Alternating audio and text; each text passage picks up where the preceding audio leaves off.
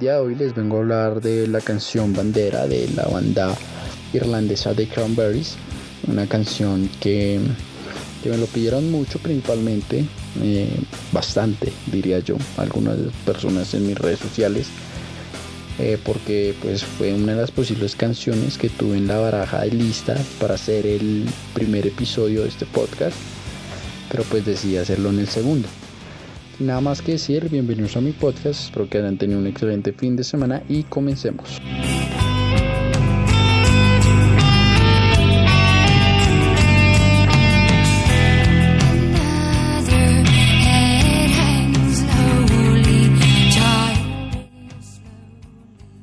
Esta canción pues para mí tiene todos los elementos que se necesita para hacer un tema bandera de los años 90, em, principalmente el ritmo, de, su, de su género, eh, como quieran entenderlo, el ritmo de su música mezclaba el grunge principalmente. Canciones de una banda irlandesa que para los que no sepan, Irlanda tuvo un conflicto interno bastante fuerte de 30 años aproximadamente, que data del 8 de octubre de 1968 al 10 de abril de 1998. El conflicto estaba entre los unionistas que era esa parte que no quería romper lazos ni vinculación alguna con el Reino Unido. Eh, protestantes, en su mayoría, demográficamente eran mayoritarios. A los, a los republicanos, eh, a los republicanos eh, irlandeses, que en su mayoría eran católicos y demográficamente minoritarios partidarios de la independencia o bien de la integración de la provincia en la República de Irlanda, país de una religión católica. Ambos bandos recurrieron a las armas y la provincia se hundió en una espiral de violencia que duró desde el 8 de octubre de 1968 hasta la firma del acuerdo del 10 de abril de 1998 que se conoce como el Acuerdo del Viernes Santo. En Warrington, Inglaterra, estalló una bomba el 20 de marzo de 1993. Es una población muy, cercana, a Manchester, dejando varios heridos y muertos. Entre estos muertos destacan dos casos de dos niños, eh, de Tim Parry de 12 años y Jonathan Ball de 3, que en esta canción, bueno, en estos casos está inspirada esta canción. También hace referencia a la canción a la violencia que asoló a Irlanda del Norte durante décadas particularmente durante los, los 70 y los 80, por el enfrentamiento entre las tropas británicas desplegadas en el territorio y los nacionalistas irlandeses. Parte del éxito del tema se vio también a su video que alternaba imágenes de la guerra con escenas donde la cantante del grupo eh, Ori y un grupo de niños pintados de dorados alrededor de un crucifijo. El video al día de hoy cuenta con algo más de 700 millones de vistas en YouTube. Fue dirigido también por el director de la canción de Nirvana, Smell Spirit, Samuel Bayer.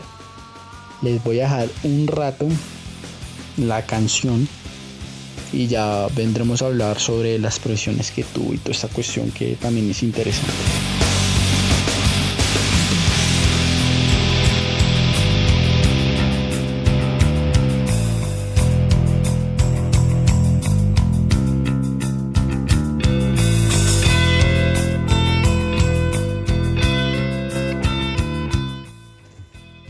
Zombie fue lanzado el 13 de septiembre de 1994, llegó a la luz pública justo pocos días después de que el IRA del ejército republicano irlandés anunciara un alto a fuego, ya que, bueno, fue un alto al fuego que no fue tal, ya que entre febrero del 96 y el verano del 97 eh, siguieron generando caos en las calles.